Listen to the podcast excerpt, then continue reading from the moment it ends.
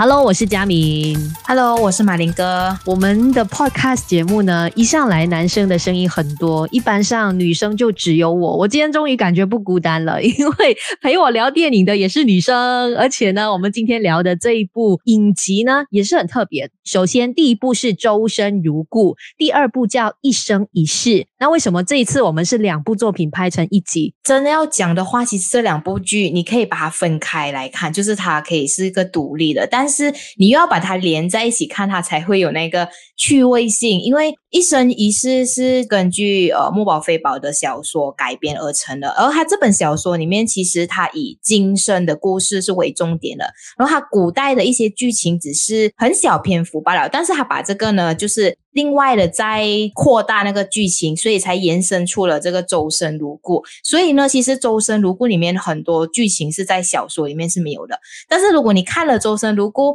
你再看一生一世，你才会觉得这两部剧有他们的一些关联性。这样，其实简单来说，就是两部剧都在说这男主角跟女主角的爱情故事。周生如故就是他们的前世，一生一世就是他们的下一世。这样子，哇，好绕口哦。但是呢，他们其实爱情故事都是在讲一个重点，就是这两个人到底在前世。怎么样痛苦，下一世呢又怎么样甜蜜？我自己本身呢是先看《一生一世》的，原因是因为我不喜欢看古代剧。我是没有办法投入在古代剧的那种氛围，所以我就先把《一生一世》看完了之后，我再回去看《周生如故》。很意外的是，原来《一生一世》不好看。我很直接的说，因为我跟你是相反嘛，我是先看了《周生如故》，再看《一生一世》。所以，如果你先看《一生一世》的话，我觉得你可能会 get 不到他们的那个甜点，就是因为《一生一世》他们的发展太快，嗯，就是第三集就求婚。那个过程就是让你觉得啊，你到底什么原因就这样爱上了对方？但是如果你看了周生如果，你才知道其实上一世他们是爱而不得，没有办法在一起，然后你才会觉得，哎，这一世能让他们两个人爱的这么快，是有这个原因的。我也会觉得周生如故比较好看一点啦。你即便一开始看一生一世，它也没有太大的一个违和感，只是你少了那种宿命跟可能惋惜的那种感觉。我们今天先从他们的好开始出发吧。周生如故，它能够引起观众们怜悯之心，而且有一些人可能会哭的那种。主要的原因是古代的整个设计是好的，他们两个是师徒情嘛。如果一不小心拍错的话，它就变成很奇怪了。比如说我们乱伦，对对对，比如说我们看到杨过小龙女这种，如果你拍的很恶心的话，你就觉得耶，为什么这两个人会有一段情之类的？他们是完全不会有一点点的一些亲密的接触，最亲密真的只有拥抱而已哦。但是你就觉得他们是有那种暧昧跟那种感情存在的。任嘉伦跟白鹿他们在里头的角色，就是可能。步行、聊天呐、啊，眼神对望啊之类的，这种其实都会让你觉得说，这两个人的感情比一起的情侣更深。编剧确实把他们的人设、肢体动作带出了自己身后内心的那种感情戏出来。周深如故还有一个让人家会比较记忆深刻，是因为他是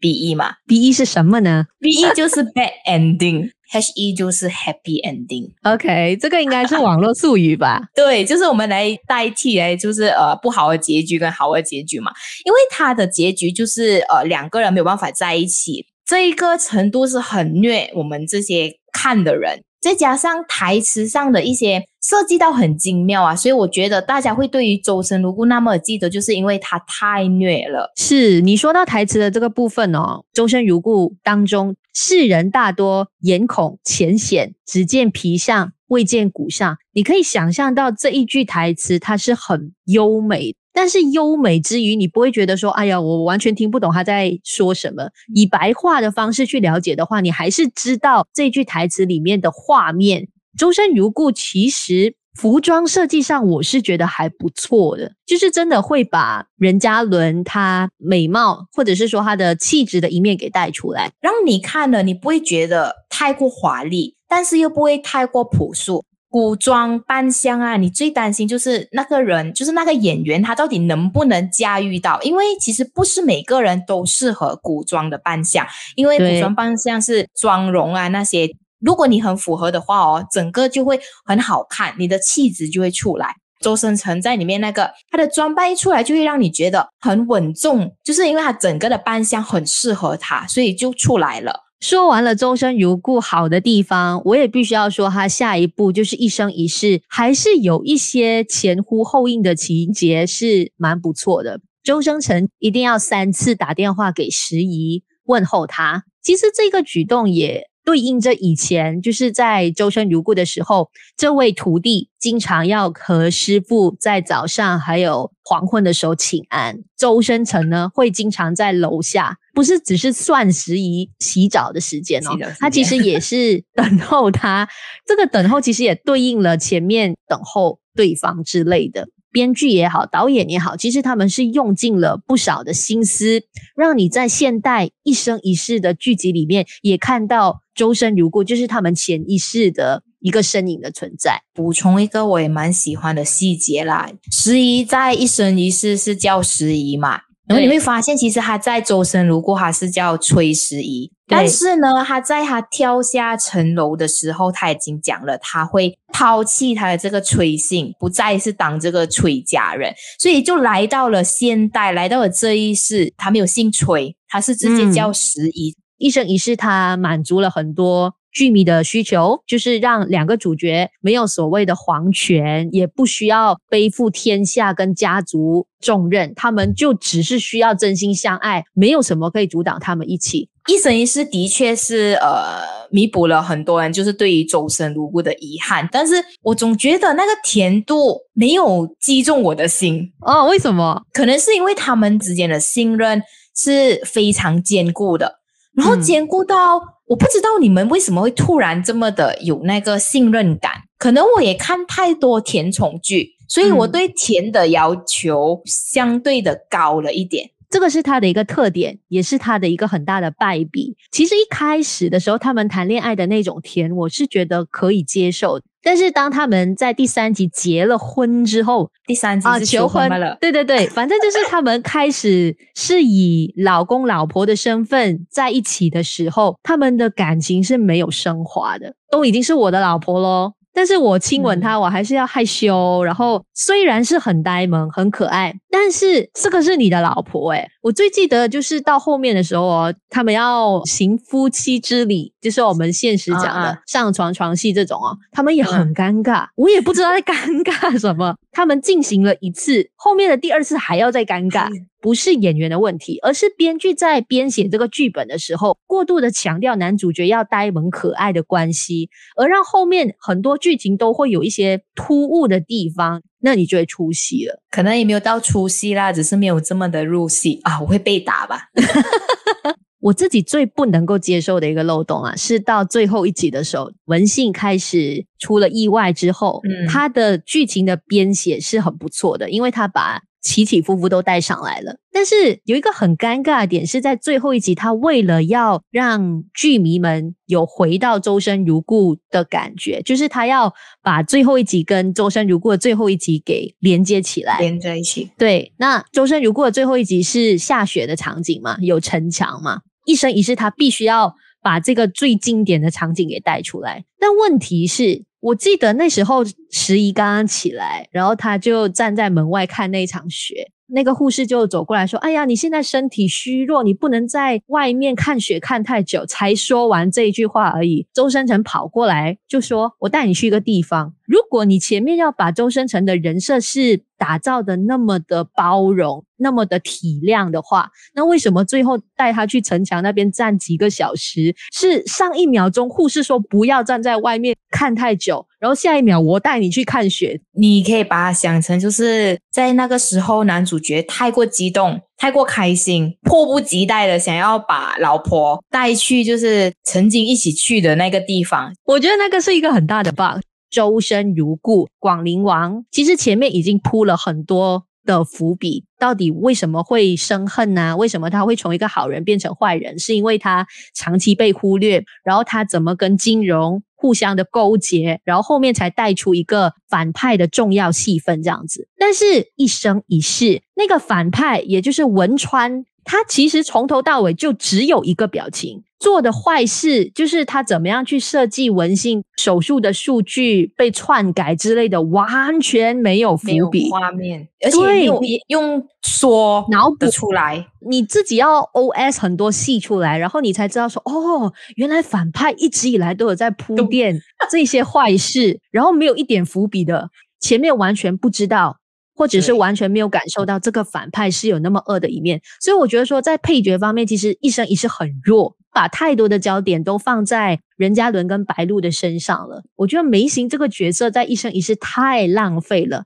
眉形的喜欢应该就是可能你没看到那一集，你就完全不知道其实他有喜欢过十一，就是他的喜欢很快，然后也没有任何能展现到爱意，然后其实这段爱意就没了。就是要把他塑造成他是一个很好很好的人，因为他在里面又是帮周生辰的人，嗯，然后就变成要把他可能打造成一个就是太好的朋友，想要去追求还是想要去诉说这段感情都没有的念头啊。周生如故的配角，你现在让我想起，我都会比较对他们的样子啊和一些行为模式会比较有一些印象。古代跟现代，它还是有一定的差别的。在《周生如故》里面哦，其实编剧他使用的方式是比较属于娓娓道来的，慢慢的去告诉你，诶，这两个人到底之间发生什么事情，他们过后会遭遇比较悲惨的局面，到底悲剧来临前，前面是怎么样铺排的，谁会可能是那个嫌犯？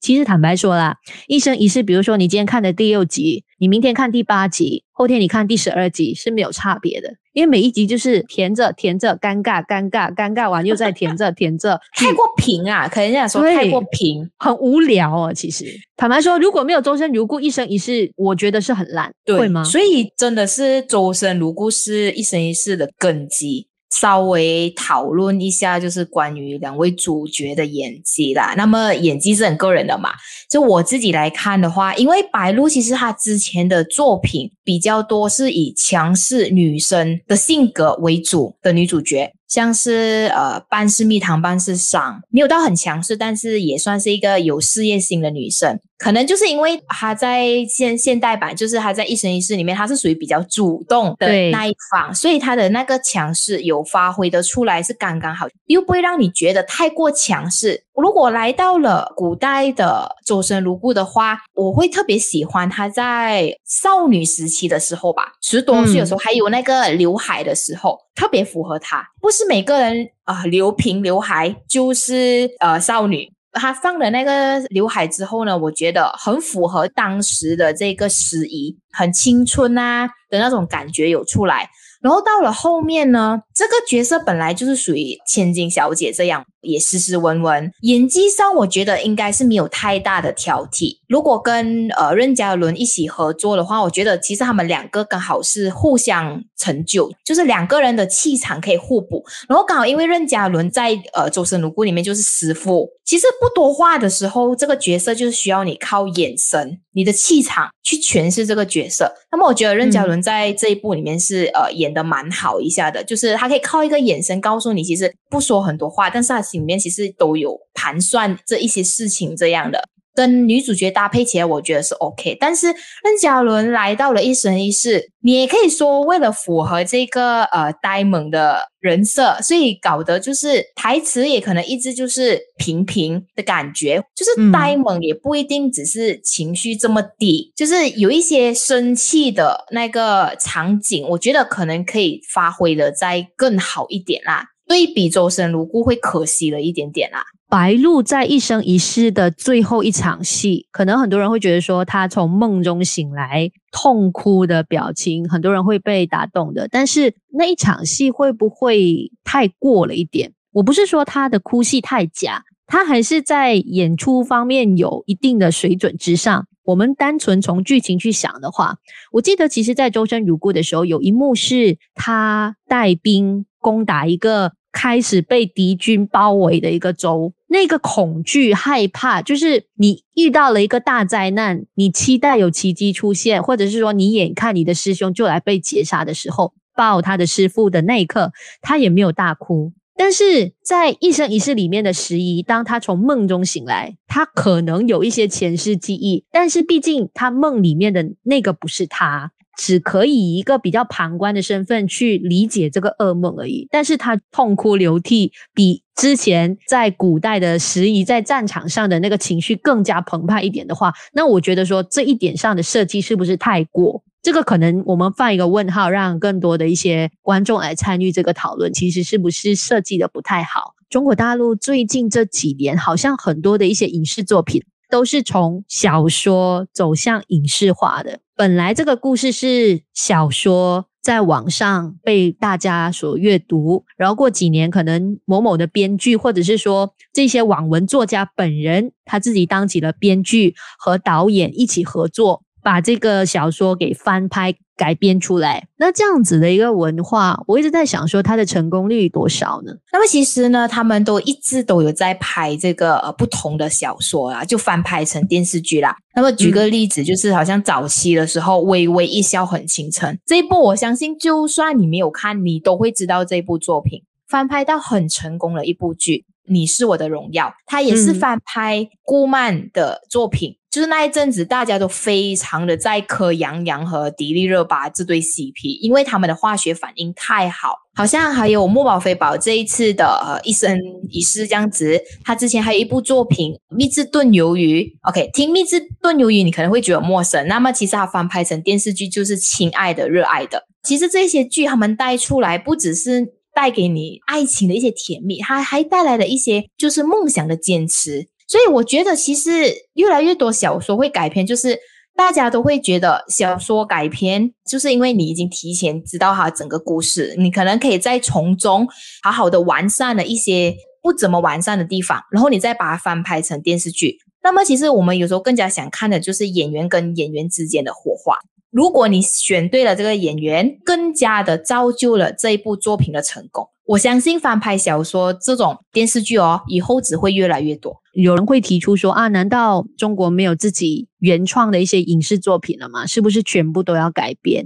小说改编会有一个好处，就是如果这部剧成功了，可能这部剧不一定会大红大紫，至少它出来了之后，它可能会让某一些影迷，就是可能我有看这部剧。诶，我喜欢这部剧，我反而会去找他的原著去看，会让更多人呢知道了这部作品的作者，嗯，所以可能会让作者让大家认识他的机会，可能原创的作品不一定会想说越来越少，而且小说改编的电视剧不只是在中国才会做，其实韩国现在也开始会翻拍小说或者是翻拍漫画。小说它的规模跟影视，比如说剧集跟电影的规模都不一样。你在呈现这个画面的时候，过度的以小说的模式来改编跟翻拍的话，你会觉得说其实是怪怪的。比如说有一些文绉绉的一些字眼，可能在小说里面是很优美，但是如果你翻拍在影视作品里面，大家就觉得说，